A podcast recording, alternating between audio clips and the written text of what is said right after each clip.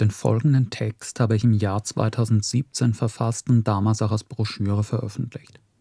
Ich würde heute einiges anders schreiben, einiges anders gewichten, einige zusätzliche Themen hinzunehmen, anderes weniger ausführlich behandeln. Ich plane auch, dass ich nächstes Jahr eine größere Podcast-Reihe zur Geschichte des Bauernkriegs veröffentlichen werde. Möchte bis dahin, weil das aber noch mindestens ein Jahr dauern wird, den Text, wie ich ihn im Jahr 2017 geschrieben habe, aber trotzdem zur Verfügung stellen und damit beginnen mit diesem meines Erachtens immer noch brauchbaren äh, Einleitungstext über die Geschichte des Bauernkrieges in Deutschland. In den 1470er Jahren lebte auf dem Gebiet des Fürstbischofs von Würzburg ein junger Schafhirte namens Hans Böheim. Er verdiente sich ein kleines Zubrot, indem er abends in den Dörfern, durch die er zog, in den Schenken, auf Dorffesten und Hochzeiten Flöte spielte und selbst gedichtete Lieder sang. Die Leute der Gegend mochten das Pfeiferhänslein gern, und oft kam eines der Dorfmädchen nachts mit auf seine Weide. Im Jahr 1476 plagte ihn deswegen das schlechte Gewissen und er pilgerte zum Marienbild von Niklashausen, um an diesem in Franken berühmten Wallfahrtsort seine Sünden zu beichten. In der Nacht darauf hatte er eine religiöse Vision, in der er die Jungfrau Maria gesehen haben will, das ganze auf ihn eindringende Leid aller Menschen der Welt. Die Jungfrau, so sagte er, habe ihm befohlen, sein oberflächliches Leben aufzugeben und nur noch dafür zu leben, den Menschen Gerechtigkeit und ein besseres Leben zu schaffen. So verbrannte er seine geliebten Musikinstrumente, die bunten Federn und kleinen Schmuckstücke, die er mit sich trug, und begann den Leuten in den Dörfern Reden darüber zu halten, dass alles ganz anders werden, die Welt völlig umgestaltet werden müsse. Die Gabe, Menschen für sich einzunehmen, hat er immer besessen. Aber nun, da predigte statt Flöte blies, kamen nicht mehr einige Dutzend, sondern Hunderte, bald Tausende Menschen, die zig Kilometer weit hinauswanderten, um ihn zu hören. Aber obwohl er sich auch auf die heilige Jungfrau berief, bekamen sie bei ihm ganz andere Dinge zu hören als beim Pfarrer. Alle Menschen seien Brüder und Schwestern, alle gleich und frei, die einander helfen und miteinander teilen sollen. Die Herren haben zu ihrem Reichtum selbst nichts getan, sondern verprassen nur das, was andere für sie erarbeiten. Darum soll es keine Herren mehr geben, sondern jeder mit seinen eigenen Händen erarbeiten. Die Schätze der Bischöfe und Klöster sollen ihnen genommen werden, um damit die Armen und Kranken zu versorgen.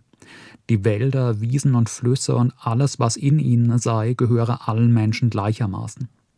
Das waren unerhörte Forderungen, und sie trafen den Nerv der Bauern, Handwerker und entlassenen Soldaten, die es hörten, zu Hause in ihren Gemeinden weitererzählten und darüber diskutierten. Bald drang sein Ruf über das Taubertal hinaus und aus für die Begriffe und die Transportbedingungen der Zeit weit entfernten Regionen strömten Neugierige zu ihm. Aus Thüringen, Sachsen, Bayern, Württemberg und Hessen. Viele blieben ganz beim Pfeiferhänslern und zogen mit ihm durchs Land. Der bunte Haufen umfasste Hunderte, bald Tausende Menschen, die alles verkauften, was sie nicht dringend brauchten und gleichmäßig unter sich teilten, einander nur mit Bruder und Schwester anredeten und nachts unter freiem Feld, auf freiem Feld unter dem Sternenhimmel schliefen. Der Fürstbischof von Würzburg, der gerade intronisierte Rudolf von Scherenberg, der in diesem schönen, fruchtbaren Ländchen nicht nur als geistlicher Oberhirte, sondern auch als weltlicher Fürst herrschte, schenkte dem anfangs keine große Beachtung. Bald aber nahm die Bewegung einen scharf antiklerikalen Ton an, der ihn aufhorchen ließ. In einem Fürstbistum wie Würzburg, wo die Geistlichen gleichzeitig weltliche Herren waren, zeigte sich die Degeneriertheit der hohen Ränge der Kirche besonders scharf. Der Bischof selbst und die ihm unterstehenden Stiftsherren und Äbte pressten die ihnen unterstehenden Bauern mit immer neuen Steuern, Sonderabgaben und Zöllen so erbarmungslos aus, dass selbst in einer so fruchtbaren Gegend oft Hunger herrschte. Dazu mussten die Bauern noch an mehreren Tagen pro Woche unbezahlt auf den Feldern der Geistlichen schuften und auch sonst jeden Dienst für sie verrichten. Wer die Rechtmäßigkeit einer neuen Abgabe bestritt, landete schnell als Aufrührer im Kerker. Von dem Geld, das die hohen Geistlichen, die durchweg Söhne namhafter Adelsfamilien waren, aus den Bauern herausgeschunden hatten, führten sie ein verschwenderisches und ausschweifendes Leben, als seien sie kleine Könige und nicht eigentlich durch Gelübde zur Armut und Keuschheit verpflichtet. Trugen sündhaft teure, herrlich mit Goldfäden bestickte Brokatgewänder, aßen vielgängige Delikatessenmenüs aus Gold- und Silbergeschirr, betranken sich an teuren Weinen, gaben Kunstwerke in Auftrag und hielten sich oft einen Harem von Prostituierten. Das Pfeiferhänslein, das den zu ihm Kommenden geduldig zuhörte, bekam immer neue erschütternde Geschichten davon zu hören, wie die Pfaffen die armen Leute beraubten, betrogen und demütigten. Seine Reden gegen die Priester und Mönche wurden immer schärfer. Er forderte, dass sie ein Dach über dem Kopf, Essen und warme Kleider bekommen sollten, aber nicht mehr, und dass sie dafür arbeiten sollten wie jeder andere. Am Ende sollten alle Menschen von allem gleich viel haben. Seine Anhänger verehrten ihn jetzt wie einen heiligen Propheten. Und sie sangen gemeinsam den Choral: Wir wollen es Gott im Himmel klagen, Kyrie eleison, dass wir die Pfaffen nicht tot sollen schlagen, Kyrie eleison. Dazu konnte der Fürstbischof nicht mehr untätig zuschauen. Er schickte Spitzel unter die Anhänger des heiligen Jünglings, wie er jetzt genannt wurde, und erfuhr, dass er alle Männer im Juli 1476 dazu aufrief, sich bewaffnet bei ihm zu versammeln und ihre Frauen und Kinder nach Hause zu schicken, um zu hören, was die heilige Jungfrau ihnen zu tun befehle. Das wollte der Bischof lieber nicht abwarten. Stattdessen schickte er in der Nacht zum 12. Juli einen Trupp bewaffneter Reiter an das Lager des Pfeiferhänsleins, ließ ihn festnehmen und in die auf einem Berg über Würzburg drohende fürstbischöfliche Festung Marienberg in den Kerker werfen. Ein großer Teil der Anhänger des heiligen Jünglings zerstreute sich am nächsten Tag niedergeschlagen in ihre Dörfer. Aber 16.000 zogen mit Sensen, Äxten, Keulen und Messern in der Hand Richtung Würzburg, um ihren Propheten notfalls mit Gewalt zu befreien. Am Fuß der Festung angekommen, ritt der bischöfliche Marschall Georg von Gebsattel zu ihnen herab, um mit ihnen zu reden, stellte sich dabei aber so ungeschickt an, dass die Bauern wütend wurden und Steine nach ihm warfen. Über die Köpfe der Bauern hinweg einige, äh, der Gebsattel flüchtete zurück in die Festung und der Bischof ließ über die Köpfe der Bauern hinweg einige Kanonenkugeln abfeuern. Dann schickte er einen weiteren Ritter hinunter, den diplomatischer auftretenden Konrad von Hutten. Er redete den Bauern begütigend zu, versicherte, dass die Sache Hans Böheims gewissenhaft geprüft werde und ihm nichts geschehe, wenn er sich nichts habe zu Schulden kommen lassen. Die Bauern sollten doch lieber friedlich nach Hause gehen, dann werde ihr Aufruhr vergeben und vergessen sein. Schließlich sei doch auch gerade Heuernte und würden sie auf ihren Höfen gebraucht. Das überzeugte sie und sie erklärten sich schließlich bereit, umzukehren und nach Hause zu gehen. Aber das alles war nur eine Finte des Bischofs. Und sobald der riesige Bauernhaufen sich in lauter isolierte kleine Grüppchen aufgelöst hatte, ließ er seine Panzerreiter ausschwärmen, die die einzelnen Häufchen rasch einholten, Hunderte totschlugen, Hunderte weitere mit Stricken gefesselt auf die Festung abführten. Es sollte ein Exempel statuiert werden, was mit Bauern passierte, die sich anmaßten, ihre von Gott gegebene Obrigkeit in Frage zu stellen.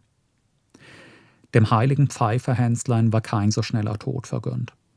Eine Woche nach seiner Festnahme zerrte man ihn bei Sonnenaufgang aus dem Kerker, brachte ihn auf eine Wiese außerhalb der Festung und richtete ihm einen Scheiterhaufen auf, in dessen Flammen er langsam erstickte. Hoch oben auf dem Berg, damit man den Rauch weithin im Maintal sehen könne. Die Ordnung war fürs erste wiederhergestellt im Würzburger Land.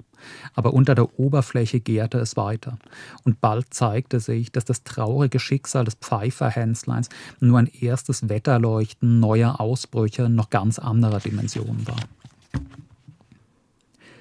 Eine solche soziale Protestbewegung, die Zehntausende auf die Beine brachte, kam nicht aus heiterem Himmel.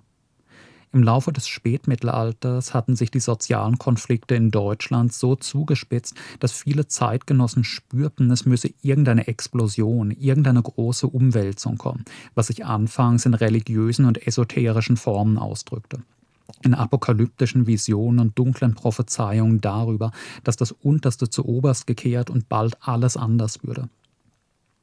Wie war dieses Land, wie waren die sozialen und politischen Verhältnisse in ihm beschaffen?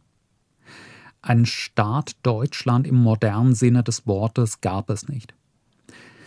Das heutige Deutschland bildete den Kern des Heiligen Römischen Reiches deutscher Nation, das nach heutigen Grenzen neben Deutschland noch die Niederlande, Belgien, Luxemburg, Ostfrankreich und die Provence, die Schweiz, Norditalien, Slowenien, Österreich, Tschechien und den Westen Polens umfasste.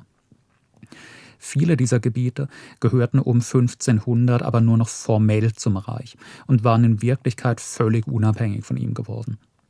Und so war die Macht der deutschen Kaiser über Italien schon im 13. Jahrhundert erloschen. Und im 14. Jahrhundert entstand die Schweiz als Staatenbund einiger Stadt- und Bauernstaaten, die mit der Reichspolitik gar nichts mehr zu schaffen hatten, sich im 15. Jahrhundert beträchtlich ausdehnten. Auch die Zugehörigkeit der Provence zum Reich war rein formeller Natur, auch wenn noch 1365 Kaiser Karl IV. in Aal gekrönt wurde. 1481 schied die Provence dann auch offiziell aus dem Reich aus und kam an Frankreich. Aber auch in seinen deutschsprachigen Kerngebieten war dieses Gebilde weit von einem modernen Nationalstaat entfernt. An seiner Spitze stand ein Kaiser, dessen Amt nicht vererbt wurde, sondern den nach den Bestimmungen der Goldenen Bulle von 1356 die sieben Kurfürsten wählten der Erzbischof von Trier, der Erzbischof von Köln, der König von Böhmen, der Pfalzgraf bei Rhein, der Herzog von Sachsen, der Markgraf von Brandenburg und der Erzbischof von Mainz. Theoretisch konnten diese Kurfürsten jeden Adligen zum Kaiser wählen. Tatsächlich aber wurde seit 1438 bis zum Ende des Reiches fast immer der Kandidat der Adelsdynastie Habsburg gewählt, die das größte Territorium aller deutschen Fürstenhäuser besaß. Im Gegensatz zu späteren Zeiten, wo das Reich de facto eine habsburgische Erbmonarchie und die Wahl eine reine Zeremonie geworden war, war dieses Vorrecht der Habsburger an der Wende vom 15. zum 16. Jahrhundert aber noch nicht selbstverständlich. Noch Karl V., der mächtigste aller Habsburger Kaiser, musste 1519 ungeheure Bestechungsgelder an die Kurfürsten zahlen, um gewählt zu werden. Die eigentliche Machtbasis Karls, der gleichzeitig König von Spanien war, lag aber außerhalb des Reiches. In Spanien, dem von Spanien annektierten Königreich Neapel und den riesigen spanischen Eroberungen in Mittel- und Südamerika. Die älteren Besitzungen der Habsburger in Deutschland, die den Großteil des heutigen Österreich sowie ein paar verstreute Gebietsfetzen in Südwestdeutschland umfassten, wirkten dagegen wie ein provinzielles Anhängsel, das Karl, der kaum Deutsch sprach und nur selten im Reich war, von seinem Bruder Ferdinand verwalten ließ. Trotz des hochtrabenden Titels waren die Machtbefugnisse der römisch-deutschen Kaiser im Reich sehr begrenzt. Unumschränkter Herr war nur in seiner Hausmacht, das heißt in Territorien seiner Familiendynastie. Der Rest des Reiches bestand aus hunderten mittleren, kleinen und sehr kleinen Territorien, den sogenannten Reichsständen, die auf ihrem Gebiet weitgehend tun und lassen konnten, was sie wollten, und zwischen der, denen der Kaiser eher als eine Art Moderator denn als unumschränkter Herrscher auftrat. Das Reich bot einen gewissen gemeinsamen Rechtsrahmen. Es gab einen gemeinsamen obersten Gerichtshof des Reiches und ein paar weitere Reichsbehörden, aber ein Beschluss des Reichskammergerichtes war gegen einen Fürsten nur durchsetzbar, wenn der Kaiser mit den Mitteln seiner Hausmacht oder ein anderer mächtiger Reichsfürst bereit waren, ihn auch durchzusetzen. So etwas wie eine gemeinsame Polizei oder eine gemeinsame Armee gab es nämlich nicht. Allenfalls konnte bei einem Angriff von außen ein zeitlich begrenztes Reichsaufgebot aufgestellt werden, das aber meistens militärisch bedeutungslos blieb. Krieg, ob untereinander oder gegen auswärtige Staaten, führten die einzelnen Fürsten mit ihren eigenen Armeen und nicht das Reich insgesamt. Die Reichsstände trafen sich regelmäßig auf den Reichstagen, um unter Vorsitz des Kaisers über die Politik im Reich zu diskutieren. Aber dabei handelte es sich eher um eine Fürstenkonferenz als um eine Regierung. Ein bisschen Ähnlichkeit hatte dieses ganze Gebilde mit der heutigen EU, auch wenn von wirtschaftlicher Einigung im spätmittelalterlichen Deutschland keine Spur war. In jedem Fürstentum galten andere Maße und Gewichtseinheiten, wurden andere Münzen geprägt. Und Zölle musste man nicht nur bei der Reise von einem Fürstentum in ein anderes, sondern oft auch mehrmals innerhalb eines einzigen Fürstentums zahlen anders als beispielsweise in Frankreich, England oder Spanien, wo der König im Laufe des Mittelalters gegenüber den regionalen Fürsten immer mächtiger geworden war und es um 1500 schon eine Art zentral verwalteten modernen Staat gab, war die Macht der deutschen Kaiser gegenüber den Fürsten immer schwächer geworden. Um am Ende de, und am Ende des Mittelalters waren die deutschen Fürstentümer fast schon unabhängige Staaten, die dem Kaiser nur noch auf dem Papier unterstanden. Es würde hier zu weit führen, lange zu erörtern, warum die Entwicklung in Deutschland einen entgegengesetzten Verlauf wie in Westeuropa genommen hat. Aber bedeutend waren dafür beispielsweise die Überdehnung des Reiches durch den immer wiederholten Versuch, Italien in der Gewalt der Kaiser zu halten die kaiserlose Zeit des 13. Jahrhunderts, als das Reich erst mit Friedrich II. einen Kaiser hatte, der nie in Deutschland anwesend war und stattdessen in Sizilien einen kleinen Musterstaat aufbaute und dann jahrzehntelang gar keinen anerkannten Kaiser mehr, sodass die Adligen ihre Macht massiv ausbauen konnten das Wahlkaisertum, das den kontinuierlichen Aufbau einer Zentralmacht schwieriger machte als beispielsweise in Frankreich, wo die Dynastie der Carpetinger über viele Generationen hinweg eine immer größere Hausmacht anhäufen konnte, die mit dem Zentralstaat identisch war, mit diesem langsam das Übergewicht über alle Regionalfürsten gab. Als der deutsche Kaisertitel dann für die Habsburger praktisch erblich wurde, war die Macht der deutschen Territorialfürsten schon so befestigt, dass sie das Reich trotz ihrer starken Hausmacht nicht mehr wesentlich zentralisieren konnten. Allerdings haben die Habsburger in den nächsten anderthalb Jahrhunderten noch zwei große, erfolglose Versuche unternommen, Deutschland doch noch in einen von Wien aus verwalteten modernen Zentralstaat zu verwandeln. Erst im Schmalkaldischen Krieg und dann noch einmal im Dreißigjährigen Krieg. Die hunderten Reichsstände, aus denen sich dieses heilige römische Reich deutscher Nation nun zusammensetzte, lassen sich im Wesentlichen in drei Gruppen unterteilen. Erstens gab es von Adligen beherrschte Fürstentümer. Vom großen und relativ mächtigen Herzogtum bis hin zur winzigen Grafschaft, die kaum aus mehr als ein paar Burgen und Dörfern bestand. Innerhalb dieser Fürstentümer gab es noch einmal eine Menge kleinerer Adliger, die Ritter, die ihren Fürsten lehnspflichtig waren, das heißt, sie hatten zwar ein kleines eigenes Gebiet, dessen Bauern ihre Leibeigenen oder Zinspflichtigen waren, aber sie mussten einen Teil ihrer Einnahmen an den Fürsten abtreten, ihm im Kriegsfall als berittene Soldaten dienen und sich seiner Gesetzgebung fügen.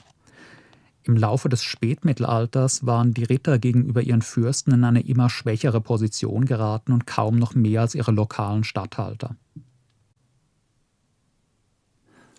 Zweitens gab es geistliche Fürstentümer, in denen der Bischof oder der Abt eines reichen Klosters gleichzeitig weltlicher Herrscher war. Wie oben erwähnt waren drei dieser Fürstbischöfe sogar Kurfürsten, die den Kaiser wählen konnten. Diese geistlichen Fürsten stammten durchweg aus bedeutenden Adelsfamilien und lebten eher wie Herzöge denn als Priester. Mit Theologie hatten die meisten von ihnen herzlich wenig zu tun. Stattdessen traten sie als Kriegsherren auf, hatten einen eindrucksvollen Hofstaat und führten ein verschwenderisches Leben. Ja, in der Regel waren die geistlichen Fürsten reicher und landsvoller als die weltlichen, denn als geistliche Herren konnten sie den Bauern nicht nur die normalen Steuern und Abgaben abpressen, sondern dazu noch den Kirchenzehnten. Auch konnten, da sie keine ehelichen, erbberechtigten Kinder haben konnten, uneheliche dafür umso mehr, ihre Länder nicht zersplittern wie bei den weltlichen Fürsten, die ihr Land oft unter mehreren Söhnen aufteilten. Schließlich konnten sie durch Sündenablässe und ähnliches noch mehr Geld herbeischaffen. Auch den geistlichen Fürsten unterstanden lehnspflichtige kleinere Adlige. Drittens gab es die freien Reichsstädte, praktisch Stadtrepubliken, die nur dem Kaiser unterstanden, das heißt unabhängig waren. Die Bürger hatten sich diese Freiheit gegen Adlige und Bischöfe oft in jahrhundertelangen harten Klassenkämpfen erringen müssen. Und folglich gab es die meisten freien Reichsstädte dort, wo sich das spätmittelalterliche Bürgertum am stärksten entwickelt hatte, nämlich in Süddeutschland, besonders im heutigen Baden-Württemberg und Bayern. Diese Stadtrepubliken waren keine Demokratien, sondern wurden beherrscht von einem Rat, der sich nur aus den allerreichsten Bürgerfamilien der Stadt zusammensetzte. Während die Handwerksgesellen, die kleinen Kaufleute, die städtischen Armen und die Bauern der Umgebung in der Regel kein politisches Mitspracherecht hatten. In vielen freien Reichsstädten gab es einen inneren Rat, der aus den elitärsten Patrizierfamilien gebildet wurde, und einen äußeren Rat, der vor allem aus den auch schon wohlhabenden Handwerksmeistern und Ähnlichem bestand. Das Territorium der freien Reichsstädte umfasste aber nicht nur das Stadtgebiet selbst, sondern auch Wälder, Äcker, Weideland und eine Reihe Dörfer außerhalb der Stadtmauer, wobei die dortigen Bauern für den Rat genauso als Leibeigene oder Zinspflichtige schuften mussten wie anderswo für einen Fürsten. Die freien Reichsstädte waren die Zentren des aufblühenden Handelskapitalismus, des Finanzwesens, des Handwerks und dank des in ihnen herrschenden freieren geistigen Klimas von Kunst und Kultur. Dementsprechend waren fast alle der größeren Städte des Reiches freie Reichsstädte, während sich die fürstlichen Landstädte nur kümmerlich entwickelten. Die Bevölkerung Deutschlands hatte sich im Laufe des 15. Jahrhunderts erst langsam von der furchtbaren Pestepidemie von 1347 bis 49, wobei ein Drittel der Bevölkerung Europas gestorben war, erholt und betrug um 1500 etwa 12 Millionen. Italien hatte damals rund 10 Millionen Einwohner, Frankreich etwa 16 Millionen und England lediglich 4 Millionen. Nur eine kleine Minderheit lebte in Städten. Und nach modernen Maßstäben waren diese Städte allesamt sehr klein, oft eher ummauerte Dörfer. Anders als im zentralisierten Frankreich und England, wo es eine das ganze Land beherrschende große Metropole gab, Paris hatte damals immerhin schon 200.000 Einwohner, London 125.000, hatte sich im zersplitterten Deutschen Reich keine Hauptstadt oder dominante Metropole gebildet. Wien, die Hauptstadt der habsburgischen Ländereien im Reich, war ein Regionalzentrum von kaum 10.000 Einwohnern. Die größten Städte waren Köln, Prag und Nürnberg mit jeweils etwa 40.000 Einwohnern. Ein, zwei Dutzend weitere Städte erreichten 10.000 bis 30.000 Einwohner und waren damit regionale Zentren. Aber man darf sich das Leben in diesen Städten nicht wie in einem heutigen Provinzstädtchen gleicher Einwohnerzahl vorstellen. Eine 30.000 oder 40.000 Einwohnerstadt ist heute nichts Besonderes. Damals hingegen war sie der Mittelpunkt einer ganzen Region. Die Bauern des Umlandes strömten dorthin, um ihre Abgaben zu leisten oder Obst und Gemüse zu verkaufen. Die Adligen der Region kamen dorthin, um ihr Geld zu verprassen. Studenten aus ganz Europa kamen die überall entstehenden neuen Universitäten. Handwerker und Künstler eröffneten dort ihre Werkstätten. Kaufleute aus dem ganzen Reich stellten ihre Waren aus. Entwurzelte aus den Dörfern, Bettler, Straßenmusikanten, Tagelöhner, Prostituierte gingen in die Städte, um ein paar Krümel vom wachsenden Wohlstand des städtischen Bürgertums aufzufangen. Dazu waren die Städte äußerst dicht besiedelt, die Straßen entsprechend voller Leben. Die größeren der freien Reichsstädte Süd- und Mitteldeutschlands hatten eine durchaus großstädtische Atmosphäre. In diesen Städten hatte sich im Verlauf des Mittelalters eine neue Klasse gebildet, die immer mächtiger wurde und sich inzwischen oft gegen Adel und Klerus durchsetzen konnte. Das Bürgertum und mit ihm die kapitalistische Wirtschaft. Industriekapitalismus gab es noch nicht, sondern erst Handels- und Finanzkapitalismus sowie in bescheidenem Umfang Anfänge von Manufaktur und Verlagswesen. Vorherrschend waren kapitalistische Wirtschaftsformen und moderne Geldwirtschaft nur in den verstreuten städtischen Inseln, während die Bäuerinnen auf dem Land einen großen Teil ihrer Erzeugnisse ohne Gegenleistung an Adel und Klerus abgeben und einen Großteil des Restes für ihre eigene Ernährung und das Saatgut verwenden mussten. Verkaufen konnten sie nur kleine Ernteüberschüsse, hatten somit nur wenig Geld, kauften oder verkauften wenig und hatten nur geringen Anteil an den sich bildenden kapitalistischen Wirtschaftsformen.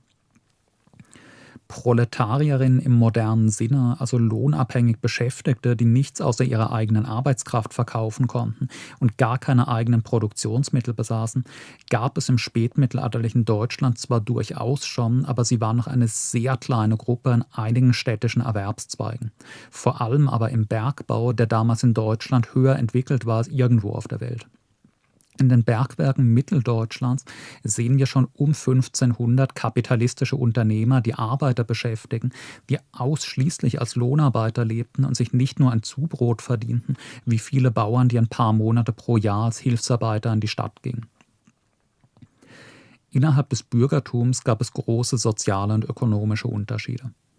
Da gab es zum einen die schwerreichen Patrizierfamilien, die großen Bankiers und Großkaufleute, die wie die Fugger und Welser in Augsburg und Nürnberg riesige Vermögen anhäuften und in den Reichsstädten wie urbane Fürsten auftraten. Die Fugger hatten 1519 Karl V. die von ihm zur Kaiserwahl benötigten enormen Bestechungsgelder geliehen und sich damit quasi einen eigenen Kaiser gekauft, der ihnen in politischen Angelegenheiten immer wohlwollend beistand. In Augsburg nahmen die Fugger eine ähnliche Stellung ein wie zur gleichen Zeit die Medici in der Stadtrepublik Florenz. offiziell nur eine Bürgerfamilie unter anderen bestimmten sie tatsächlich das ganze Geschehen in der Republik.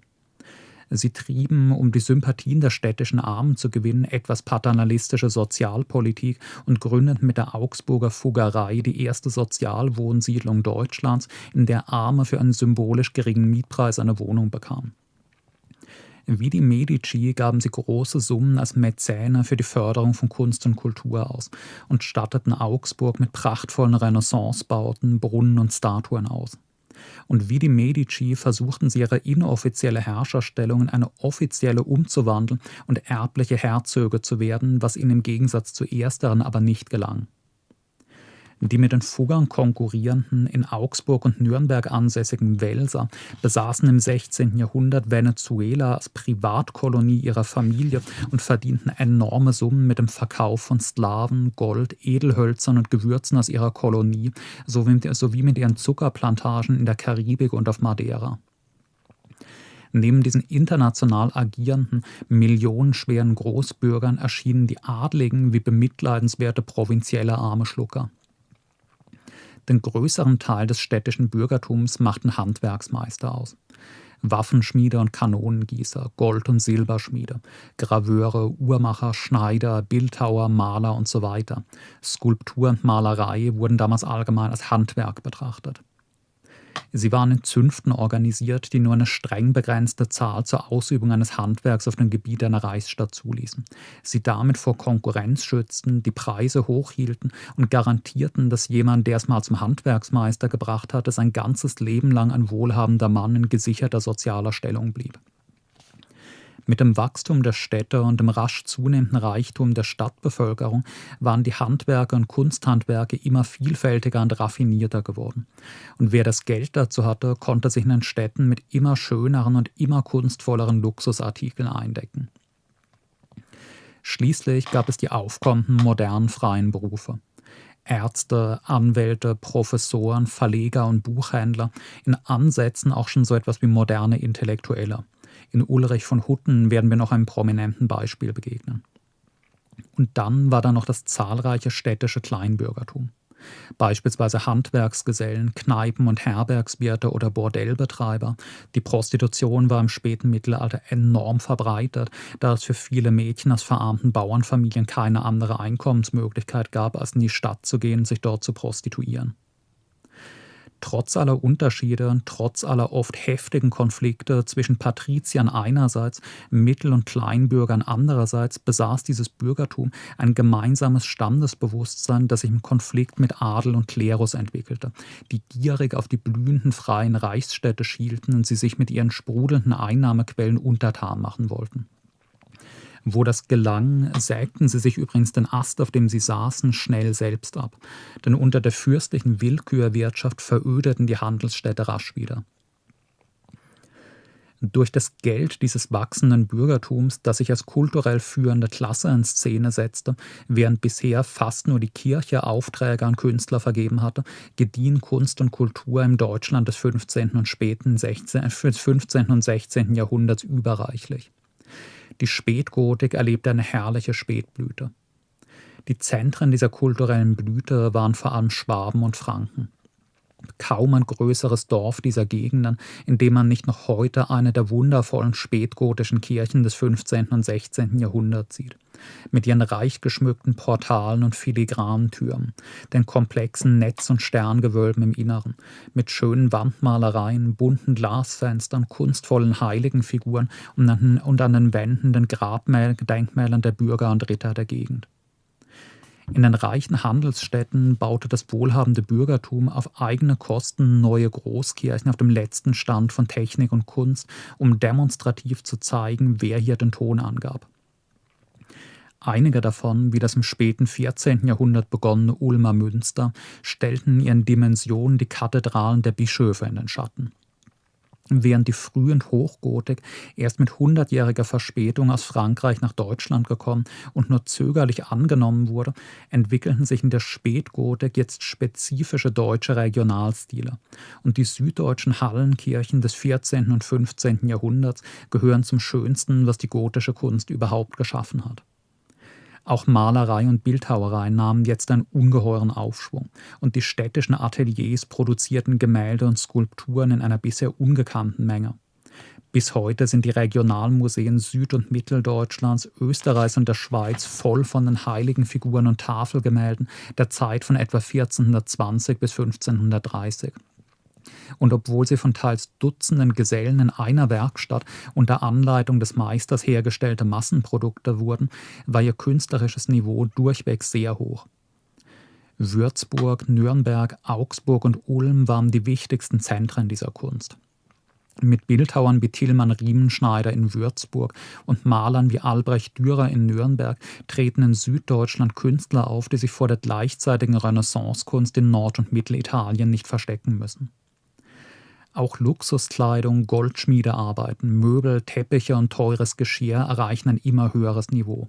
Und die noch zahlreichen in Museen ausgestellten goldenen und silbernen Prunkbecher, Pokale, Prunkuhren usw. So aus den Werkstätten von Nürnberg, Augsburg und Ulm sind wahre Kunstwerke. In der Literatur werden erstmals deutschsprachige Texte in großer Zahl vertrieben.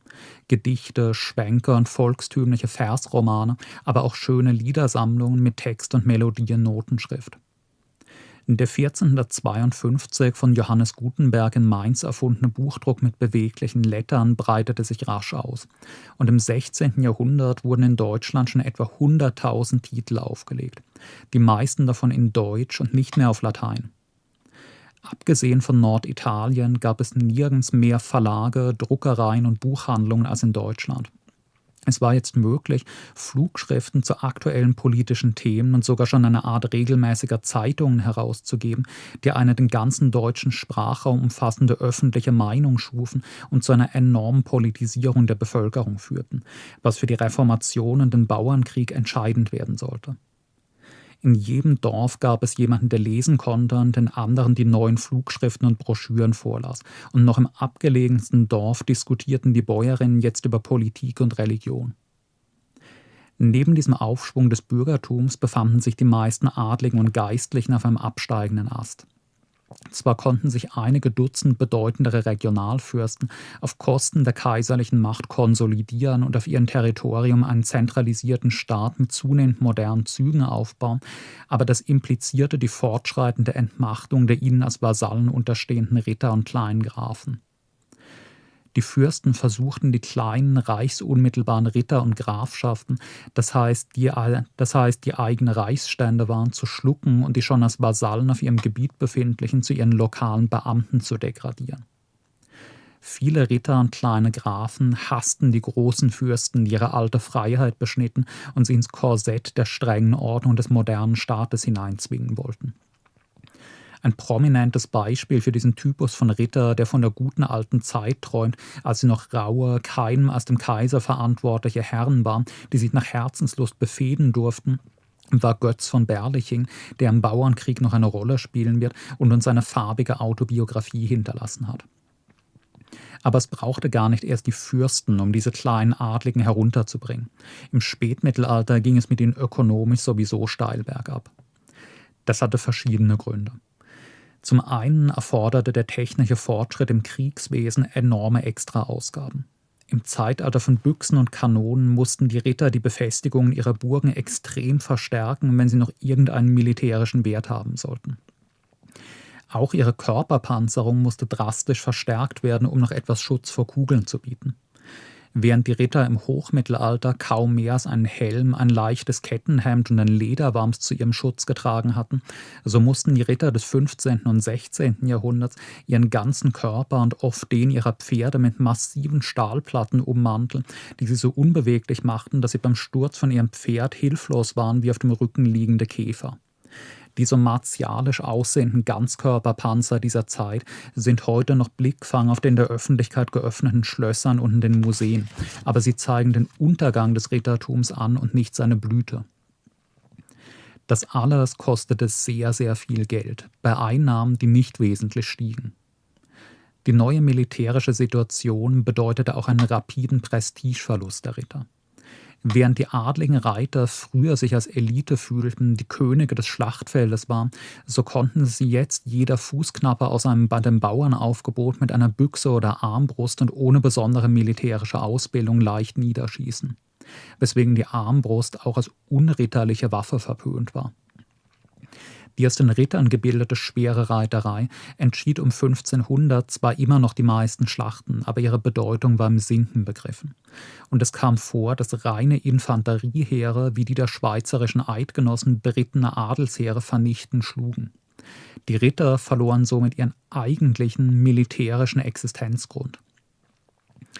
Zu alledem kam das vor ihren, vor ihren Augen stehende Beispiel der im Luxus schwelgenden städtischen Großbürger, die ausgedehnten neuen Luxusindustrien. Was irgend so ein städtischer Bankier oder Kaufmann in seinem Stadtpalais sich leisten konnte, das musste der standesbewusste Ritter, der verächtlich auf den städtischen Krämer herabblickte, erst recht haben.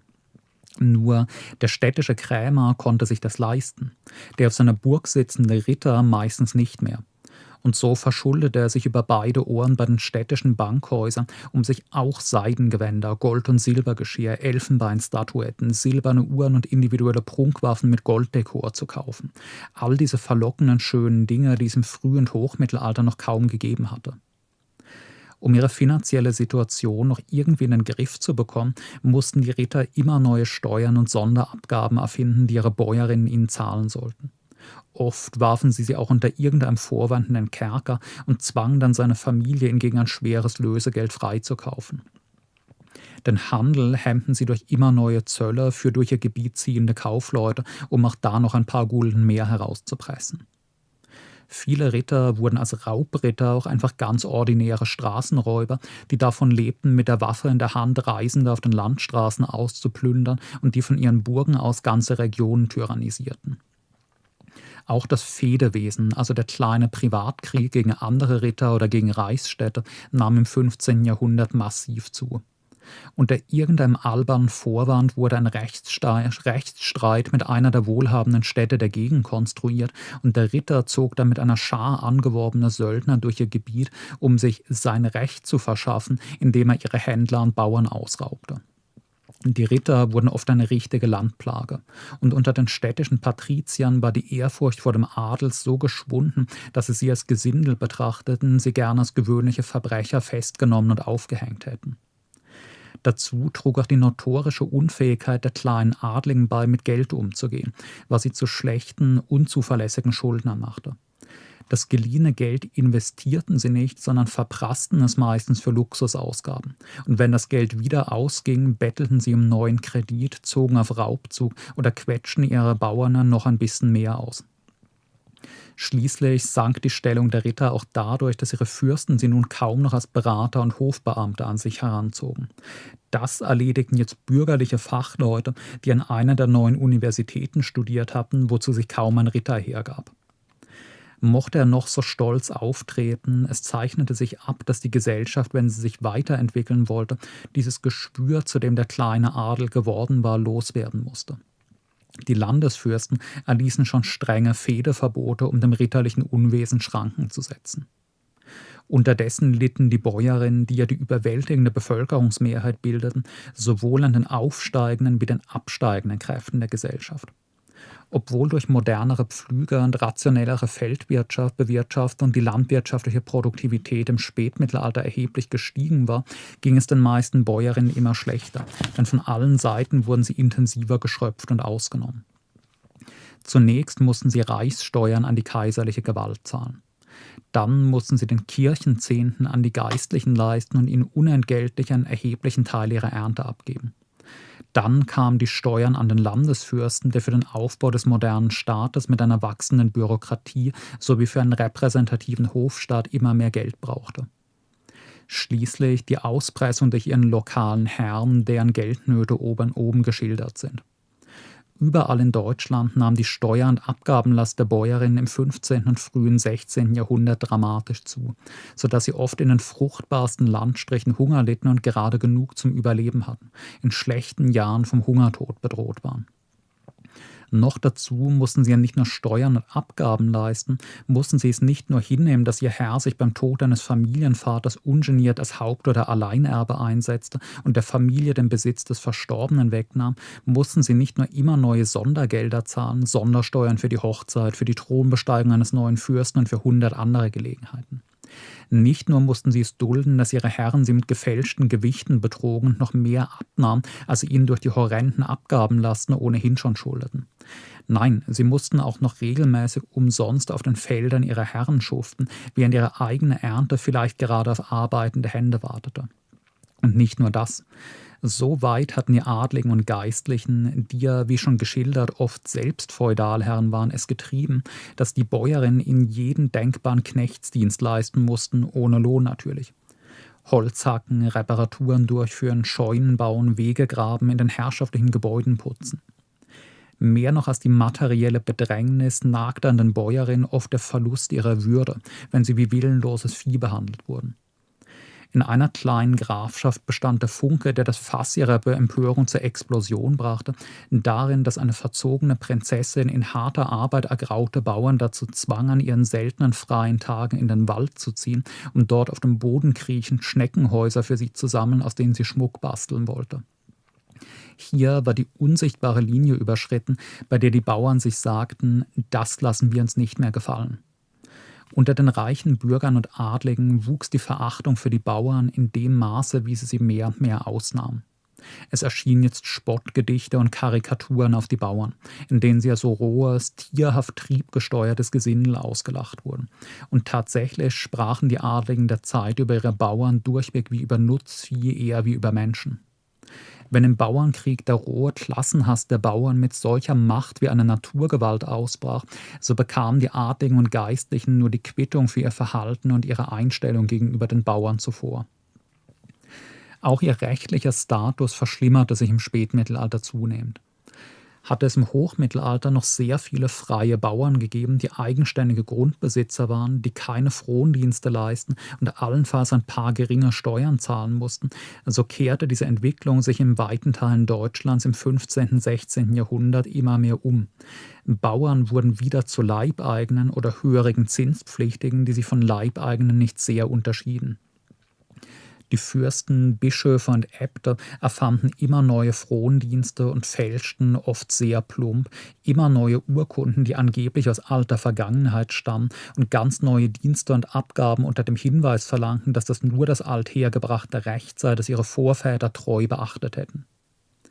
Die Bauern erinnerten sich wohl, dass ihre Väter und Großväter noch viel weniger Dienste, noch viel weniger Abgaben hatten leisten müssen als sie. Aber gegen so ein Stück Papier, das die Gesetzlichkeit des Ganzen verbürgte, waren sie machtlos. Sie konnten es nicht lesen, und wenn doch, waren sie, die nie eine Schule besucht oder Geschichte gelernt hatten, unfähig, noch so grob schlechte Gefälschungen zu erkennen.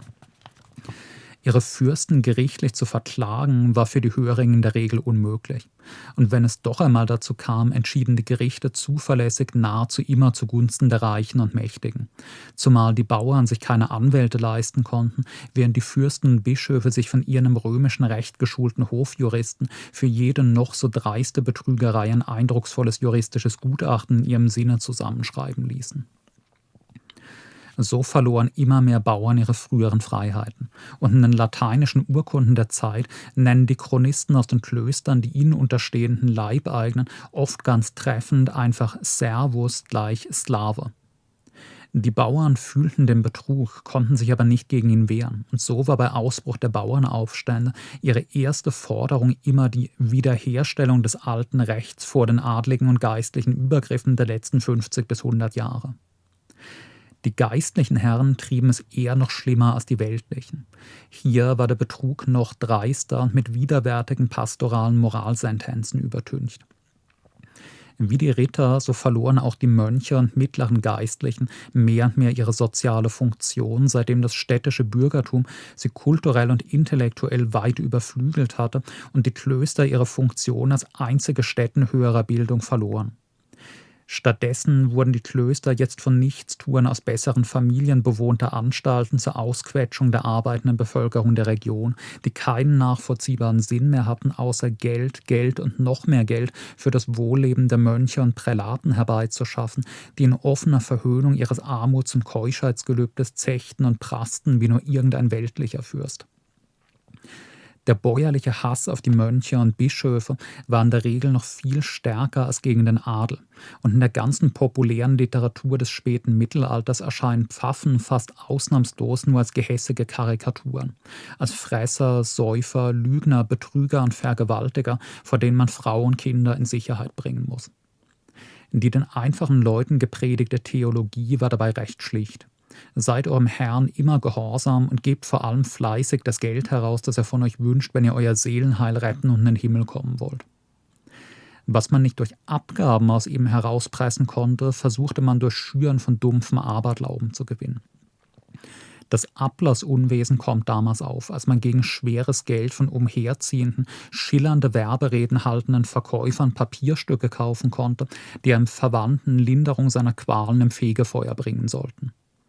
Das damit eingenommene Geld, sehr viel Geld, ging teils nach Rom, damit der Papst davon seine Privatkriege mit den italienischen Fürsten führen und sich einen neuen herrlichen Dom bauen konnte, teils an die lokalen deutschen Bischöfe und Äbte, die sich davon Brokatgewänder, exotische Gewürze und Goldgeschirr leisteten. Auch der Verkauf gefälschter Reliquien massenproduzierter wundertätiger Heiligenbilder war sehr beliebt und besserte die Kasse auf. Der Abscheu über diese Praktiken der Kirche war so allgemein, dass er auch das Bürgertum erfasste und den Wunsch nährte, die deutsche Kirche von Rom zu trennen und grundlegend zu reformieren. Sehr verschieden von den hohen Prälaten waren die einfachen Dorfpfarrer, die meistens sehr arm waren, das alltägliche Leben und die Not der einfachen Leute kannten und mit ihnen Sympathie hatten. Sehr viele von ihnen schlossen sich den Sozialprotesten der Zeit an. Und wir werden noch sehen, wie viele Anführer und Ideologen des Bauernkrieges aus der niederen Geistlichkeit kamen. So geduldig die Bäuerinnen noch lange gewesen waren, ihre Leidensfähigkeit erreichte am Beginn des 16. Jahrhunderts Grenzen. Überall gärte es, wuchs die Unzufriedenheit und der Widerstandsgeist, der nur auf eine günstige Gelegenheit zum offenen Ausbruch wartete. An solchen Gelegenheiten sollte es nicht mangeln. Zu den üblichen Finanztricks der Fürsten zur Aufbesserung ihrer Kasse gehörte die massenhafte Prägung minderwertiger Münzen mit verringertem Edelmetallgehalt, die sie als vollwertig unter ihren Untertanen in Umlauf brachten, um somit ihre Schulden wegzuinflationieren. Diese Praktiken führten zu regelmäßigen starken Teuerungen, die die Bauern hart trafen, denn sie hatten ja kein regelmäßiges Geldeinkommen, das an die Inflation hätte angepasst werden können, sondern mussten von den kleinen Ersparnissen zehren, die sie durch den Verkauf ihrer Ernteüberschüsse im Vorjahr erzielt hatten und die nun rapide an Wert verloren. Sofern sie überhaupt ein bisschen Geld zurücklegen konnten und die Abgabe an Adel und Klerus nicht gleich alles auffraßen. Anfang der 1490er Jahre wütete in Mitteleuropa eine besonders schlimme Teuerungswelle, die nicht nur einen heftigen Bauernaufstand in den Niederlanden auslöste, der vom Herzog von Sachsen militärisch niedergeschlagen wurde, sondern gaben auch den Anstoß für den ersten Aufstandsversuch des berühmten Bundschuh. Bundschuh, die Bewegung hatte ihren Namen von den hohen Riemenschuhen, die die Bauern trugen, in Abgrenzung von den Lederstiefeln der Ritter. Wenn die Bewegung um das Pfeiferhänzlein oder der holländische Bauernaufstand Massenmobilisierungen ohne klares politisches Bewusstsein, ohne militärischen und organisatorischen Plan waren, so der Bundschuh das genaue Gegenteil. Eine hochorganisierte, disziplinierte Verschwörergruppe mit präzisen militärischen Planungen und ausformulierten politischen Forderungen, aber ohne hinter ihm stehende Massen. Der Bundschuh trat erstmals 1493 im Umland der kleinen elsässischen Stadt Schlettstadt auf. Die meisten der Verschwörer waren Bauern, aber es schlossen sich ihnen noch städtische Arme an, und sogar einige Stadtbürger und niedrige Adlige sympathisierten mit ihnen. Die Forderungen, die sie proklamieren wollten, waren noch relativ gemäßigt und sollten das bestehende feudale Gesellschaftssystem nicht umstürzen, sondern nur seine schlimmsten Auswüchse beseitigen. Schuldenerlass, Abschaffung einer Reihe besonders willkürlicher neuerer Feudalabgaben, Abschaffung der zuverlässig immer gegen die Armen entscheidenden Geistlichen und Reichsgerichte und stattdessen demokratisch gewählte Gerichte für jede Gemeinde. Beschränkung der Geistlichen auf ein Amt mit bescheidenem Einkommen. Es kam oft vor, dass höhere Geistliche zig verschiedene Ämter auf sich vereinigten und deren Einkommennamen einstrichen, ohne ihre Amtspflichten tatsächlich zu beachten. Bewilligung neuer Steuern und Abgaben durch die Gemeinden. Der Plan für die Entfachung des Aufstandes, in dem diese Forderungen durchgesetzt werden sollten, war akribisch ausgearbeitet und sollte mit einem Angriff auf Schlettstadt beginnen, von wo aus die Bewegung sich im Land ausbreiten sollte. Aber trotz harter Strafandrohungen gegen Verräter sickerten Nachrichten von den Vorbereitungen an die Behörden durch, die sofort reagierten. Dutzende Verschworene wurden verhaftet, einige hingerichtet, fielen als abschreckendes Mahnzeichen einige Finger abgehackt. Noch Jahre später kam es vor, dass Reisende sich in den Schenken über Männer mit fehlenden Fingern wunderten und die Ortsansässigen ihnen leise zuflüsterten, das ist noch vom Bundschuh. Aber der Bundschuh, von dessen Führern viele ins Ausland fliehen konnten, ließ sich von diesem Rückschlag nicht entmutigen und trat wenige Jahre später wieder auf den Plan. Das Haupt der Bewegung war diesmal Jos Fritz aus dem Bistum Speyer, ein leibeigener Bauer des Bischofs, der aber lesen und schreiben gelernt und sich mit den umlaufenden politischen und religiösen Reformideen beschäftigt hatte. Als Söldner war er der drückenden Enge des bäuerlichen Lebens entkommen, hatte einiges von der Welt gesehen und einen weiteren Horizont entwickelt, als es für einen Bauern der Zeit üblich war.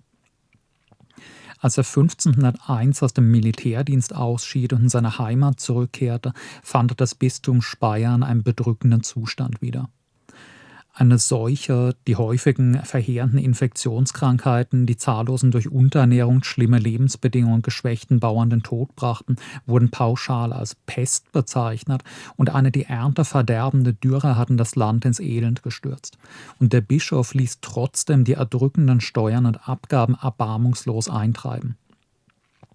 Wer nichts mehr zahlen konnte, wurde in den Kerker gesteckt oder seiner verbliebenen Habe beraubt.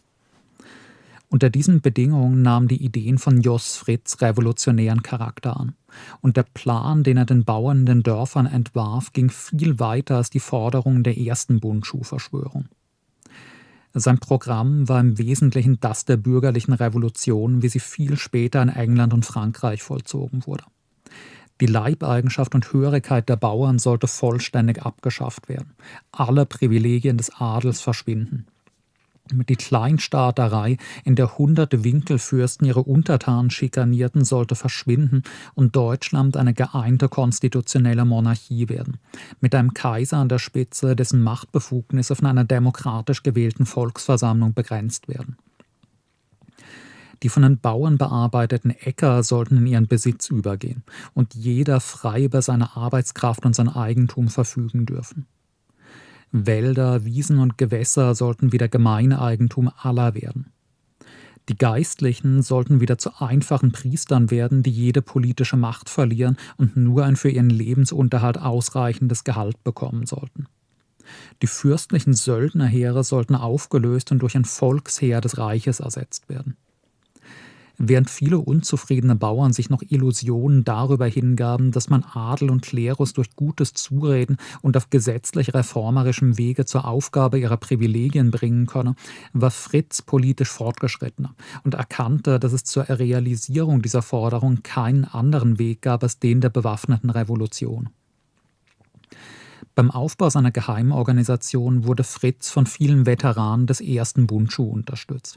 Und bald gab es in der ganzen Region lokale, miteinander koordinierte Verschwörerzirkel, die offensichtlich in verschiedene Konspirationsgrade unterteilt waren einen inneren Kern der ganz eingeweihten Führer des Aufstandes und einen größeren Kreis von Helferinnen und Sympathisantinnen, wobei Fritz besonders die aus der in starre Kasten getrennten Gesellschaft ausgestoßene als Agenten nutzte das städtische Lumpenproletariat, besonders aber die damals sehr zahlreichen Bettler, die teils zunftähnlich organisiert waren und von regionalen Bettlerkönigen geleitet wurden.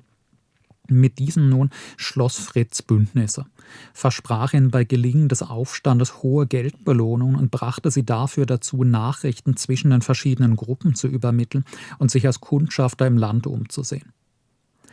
Im Frühjahr 1502 gehörten dem Geheimbund bereits nicht nur 7000 Männer, sondern auch 400 Frauen an, deren doppelt unterdrückten Status Fritz erkannt hatte und der sich darum bemühte, sie zu politisieren. Auch 500 entlassene Söldner mit militärischer Erfahrung gehörten dem Bund an. Und sogar einige unter der wachsenden Macht der Fürsten leidende Ritter wollten sich ihm anschließen, wobei Fritz jedoch jeden abwies, der noch selbst Leibeigene hielt. Sein militärischer Plan war gut durchdacht. Erst sollten die Verschworenen die bischöfliche Festung Bruchsal im Handstreich einnehmen, die dortigen Stadtsoldaten zum Anschluss bewegen und sich mit den in der Stadt lagernden Waffen ausrüsten. Dann sollten sie den Rhein überqueren, die Hauptstadt Speyer erobern, von da aus das ganze Bistum unter ihre Kontrolle bringen. Den Aufstand unter Mitwirkung der Schlettstädter Veteranen des ersten Bundschuh ins Elsass und die Markgrafschaft Baden tragen und, wenn sie sich dort einmal konsolidiert hätten, mit vereinten Kräften ganz Deutschland zur Revolution aufstacheln. Der Eröffnungsschlag gegen Bruchsal sollte am 22. April 1502 erfolgen aber wieder scheiterte das Unternehmen kurz vor dem angesetzten Termin durch Verrat. Zwei Verschworene gingen nach Speyer, deckten dem Bischof die ganze Verschwörung auf und nannten die Namen der wichtigsten Führer. Der Bischof, unterstützt vom alarmierten Markgrafen von Baden, nahm sofort eine Reihe Hauptleute fest und entlockte ihnen unter der Folter die Namen zahlreicher weiter Verschworener. Hunderte wurden festgenommen, zehn enthauptet, einige weitere gevierteilt und ihre Leichen zur Abschreckung an den Landstraßen aufgehängt. Jeder, der in die Verschwörung involviert war, verlor seinen gesamten Besitz an den Bischof, der Geld für seine luxuriöse Hofhaltung brauchte. Wieder, wie schon 1493 in Schlettstadt, wurde den Verschwörern, die man nicht hinrichtete, der Finger abgehackt, mit dem sie auf den Bund geschworen hatten, um diese aufrührerischen Elemente leicht kenntlich zu machen. Der Verräter, der den Bischof gewarnt hatte, bekam zur Belohnung ein reichliches Geldgeschenk und einen Ehrenposten als Gerichtsbeisitzer in Speyer. Jos Fritz gelang es rechtzeitig aus dem Bistum zu fliehen und ins Breisgau zu gelangen, wo er unter falscher Identität lebte und sogar von Balthasar von Blumenegg, einem kleinen Adligen in der Nähe von Freiburg, als Feldhüter angestellt wurde. Aber Fritz blieb auch hier nicht lange ruhig. Er nahm heimlich Verbindung mit anderen Unzufriedenen der Gegend auf und baute zusammen mit seiner Frau Else einen neuen Geheimbund auf. 1513 rumorte es wieder in Süddeutschland. Sein Programm der Abschaffung von Adel und Klerus und der Begründung eines politisch geeinten Staates freier und gleicher Bürgerin blieb in seinen wesentlichen Zügen dasselbe, wurde aber nun um etliche sozialpolitische Forderungen ergänzt. So sollte es eine generelle Entschuldung aller Bauern geben. Der maximale Zinssatz sollte auf 5% begrenzt werden. Wucherzinsen von 20 bis 30% waren damals nicht unüblich. Und die beschlagnahmten Güter der Geistlichen sollten zur Versorgung der Armen dienen. Die Verschwörer trafen sich nachts auf der Hartmatte, einer abgelegenen Waldlichtung, besprachen dort ihre Pläne und wählten die militärischen Führer für den Aufstand. Diesmal sollte es mit der Einnahme des wohlhabenden, für damalige Verhältnisse recht großen Freiburg losgehen und von dort Schwaben, Baden, das Elsass und das Bistum Speyer in Aufruhr versetzt werden. Jetzt brauchten sie nur noch eine Feldfahne. Und Fritz wandte sich an einen Freiburger Maler, der allerdings entsetzt ablehnte, als Fritz ihm eröffnete, dass er die Flagge mit einem Buntschuh bemalen lassen wollte. Der Begriff Buntschuh war schon zum Synonym für gewaltsamen Aufruhr geworden. Und an manchen Orten lief es den Adligen und Geistlichen kalten Rücken hinunter, wenn sie ihre Bauern nach irgendeiner neuen Schikane vom Buntschuh murmeln hörten. Fritz ging in die freie Reichsstadt Heilbronn, wo ihn niemand kannte, und beauftragte dort einen anderen Maler. Auch der war skeptisch, als er einen Buntschuh malen sollte. Aber Fritz, der einiges schauspielerisches Talent besaß, imitierte Schweizer Dialekt und meinte, er sei der Sohn eines schweizerischen Gastwirtes, der von Schuhmachern abstamme und deswegen einen Buntschuh im Familienwappen führe. Der Maler glaubte ihm diese Geschichte und mit der neuen Buntschuhfahne kehrte er ins Breisgau zurück. Doch als er dort ankam, war auch der dritte Bundschuh bereits verraten. Zwei Verschworene hatten einen Bauern zum Eintritt in die Verschwörung zu überreden versucht und ihn, als er davon nichts wissen wollte, so sehr bedrängt, dass er zum örtlichen Pfarrer lief und ihm die Geschichte erzählte. Der Pfarrer gab die Information sofort an die Behörden weiter, die bald die ganze Verschwörung aufdeckten. 200 bewaffnete Reiter schwärmten aus Freiburg aus, nahmen die Hauptleute fest, wieder gab es Enthauptungen und Vierteilungen, wieder wurden Dutzende Schwurfinger abgehackt, zig andere enteignet und des Landes verwiesen. Und wieder gelang es Jos Fritz, der zu einem in Flugblättern und Liedern gefeierten Volkshelden unter den Armen geworden war, unterzutauchen und seinen Verfolgern zu entkommen aber es verging lediglich ein Jahr, bevor wieder große Unruhen ausbrachen, diesmal im Herzogtum Württemberg. An der Spitze Württembergs, einem der größeren Fürstentümer Süddeutschlands, stand der damals 27-jährige Herzog Ulrich, der schon als Kind zum Herzog geworden war. Unter zerrütteten Familienverhältnissen ohne jede regelmäßige Bildung und Erziehung aufgewachsen, wurde Ulrich, der jede willkürliche kindliche Laune tyrannisch ausleben konnte, ein brutaler, unberechenbarer Choleriker, der sich um Regierungsgeschäfte kaum kümmerte und sich zu einem maßlosen Prasser und Alkoholiker entwickelte. Als Jugendlicher hatten die Vorzüge des Herzogseins für ihn vor allem darin bestanden, sich jederzeit mit jeder Delikatesse vollstopfen zu können, die er bei seinen Höflingen bestellte, und war stark fettleibig geworden. Eines Tages aber bemerkte er, als er beim Kloster Maulbronn ein Bad nahm, die hämischen Blicke seiner Begleiter, und er beschloss abzunehmen, was er dann auch erfolgreich tat, vor allem durch tägliche stundenlange Reit- und Jagdausflüge, bei denen er mit seinem Gefolge bedenkenlos die Felder niederritt, von deren Ernte die Bauern leben mussten. Das Jagdfieber packte ihn so, dass er gewaltige Reh- und Wildschweinbestände heranfüttern ließ, die die Äcker und Gärten der Bauern wegfraßen, wogegen diese nichts unternehmen durften. Wer das Wild, das seine Ernte fraß, schoss oder auch nur von seinem Feld verscheuchte, musste mit harter Bestrafung rechnen. Als er 1511 die mit dem Kaiser verwandte bayerische Prinzessin Sabina heiratete, ließ er in seiner Stuttgarter Residenz eine exorbitante Prunkhochzeit mit 7000 adligen Gästen veranstalten, für deren Versorgung ein komplettes Jahresbudget des Herzogtums verschleudert wurde. Aus Repräsentationsgründen zahlt er ungeheure Summen an Adlige aus berühmten Fürstenfamilien, als Dienstleute an seinen Hof zu kommen und für seinen hemmungslosen Lebensstil gegen weitere riesige Beträge drauf. Um die zerrütteten Staatsfinanzen einigermaßen zu konsolidieren, dachte er sich immer neue Sondersteuern und Abgaben für seine Untertanen aus, die in einem so fruchtbaren Land bald zu den ärmsten und gedrücktesten Deutschlands gehörten. Der Hass auf den Herzog wurde allgemein, und sogar der Kaiser rügte ihn öffentlich, als ihm zu Ohren kam, dass Ulrich seine Frau im Suff regelmäßig wild prügelte, sie zu absonderlichen Sexualpraktiken zwang und misshandelte und demütigte, wenn sie sich weigerte. Dass ein Provinzfürst so mit einer Kaisernichte umsprang, das ging doch etwas zu weit. Der Tropfen, der das Fass zum Überlaufen brachte, war Ulrichs Versuch, mit gefälschten Gewichten die indirekten Steuern hochzutreiben, nachdem die direkten Steuern schon so hoch waren, dass kaum noch eine Steigerung möglich war. Die neuen Gewichte, mit denen Lebensmittel abgewogen werden mussten, trugen die alten Pfundbezeichnungen, wogen aber nur noch zwei Drittel davon. Wer also den vollen Preis für ein Pfund Getreide oder Fleisch bezahlte, bekam nur zwei Drittel davon. Der Rest der Summe waren indirekte Steuern, die in die Kasse des Herzogs flossen. Der Widerstand begann in humoristischer Form.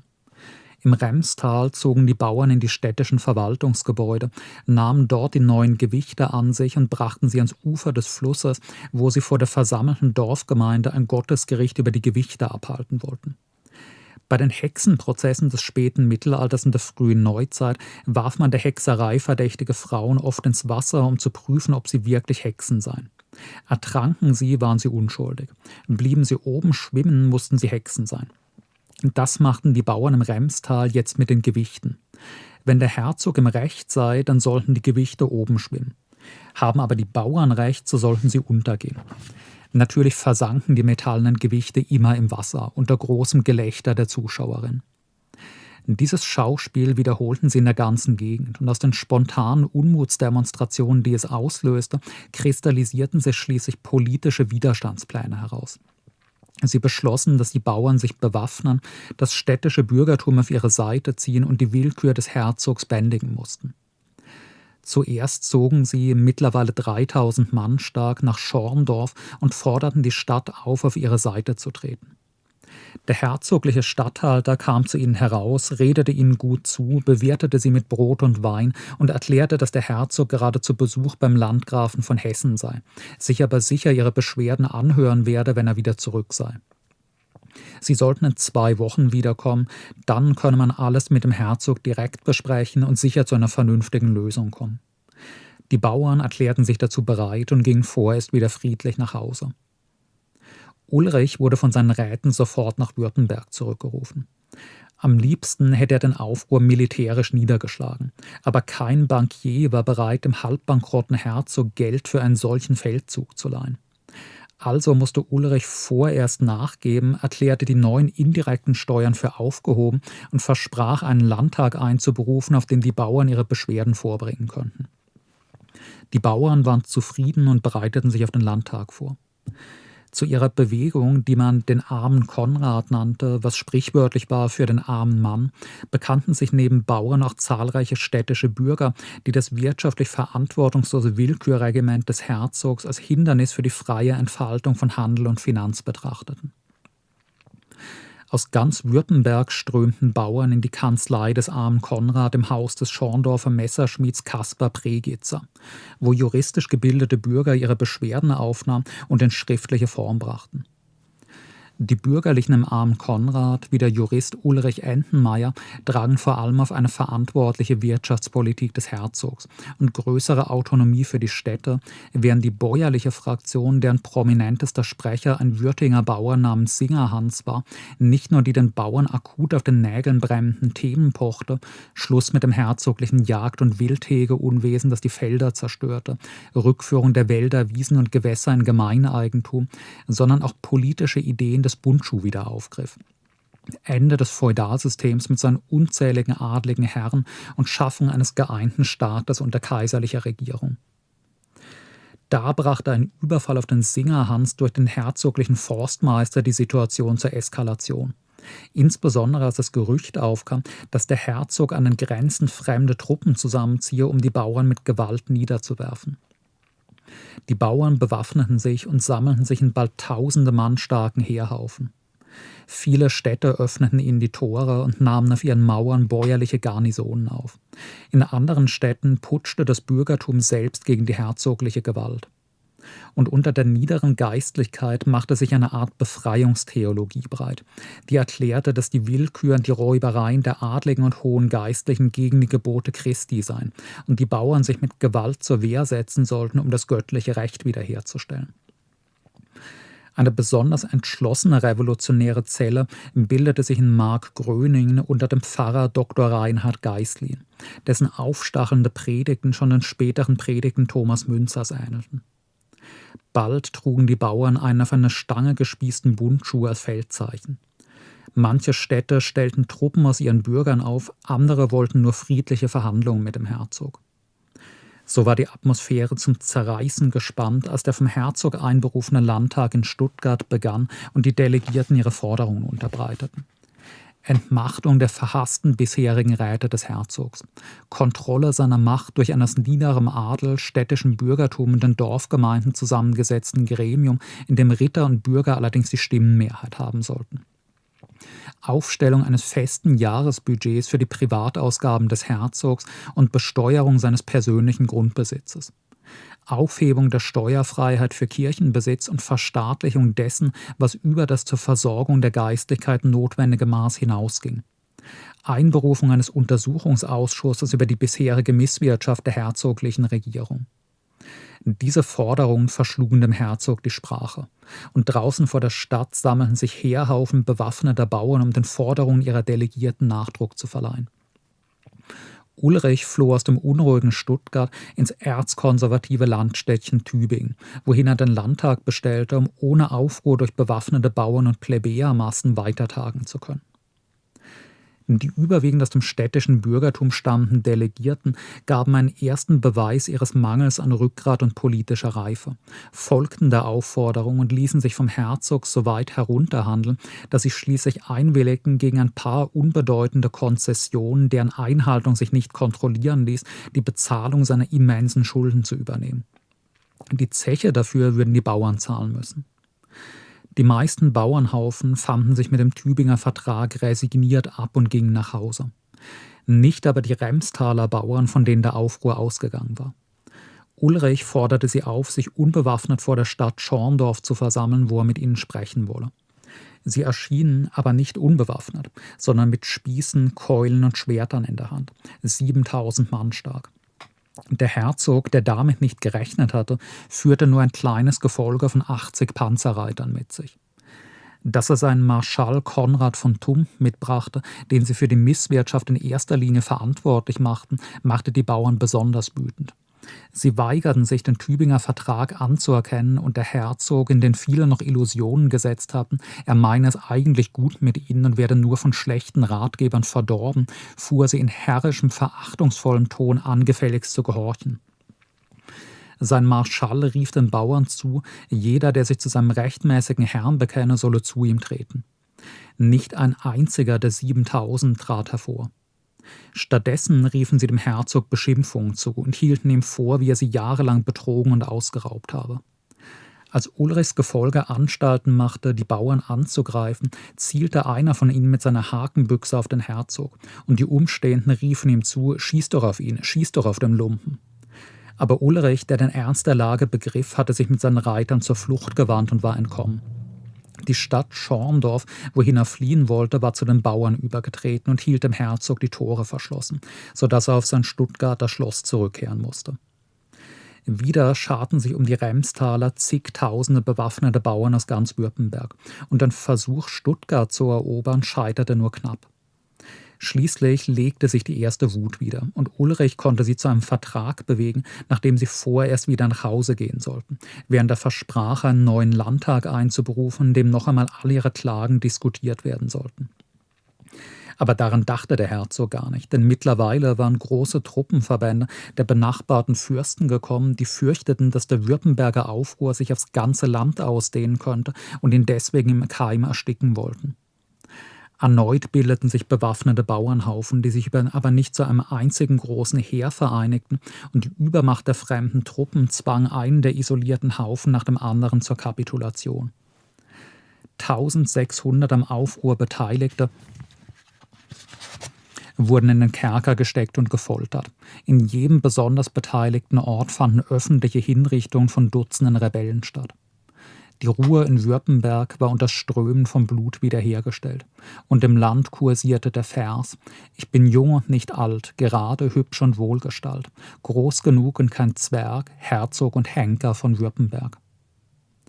Zur rechtzeitigen Aufspürung künftiger Unruhen richtete Ulrich im Land den ersten modernen Geheimdienst Deutschlands ein, der überall hin seine Spitzel aussandte, um jede öffentliche Unmutsregung sofort zu denunzieren und der Schwäbische Bund, der lockere Zusammenschluss der süddeutschen Fürstentümer und freien Reichsstädte, schwor mit vereinten Kräften jeden Bauernaufstand niederzuschlagen, der sich in einem der Mitgliedstaaten regen sollte. Bald sollte das auch bitter nötig werden.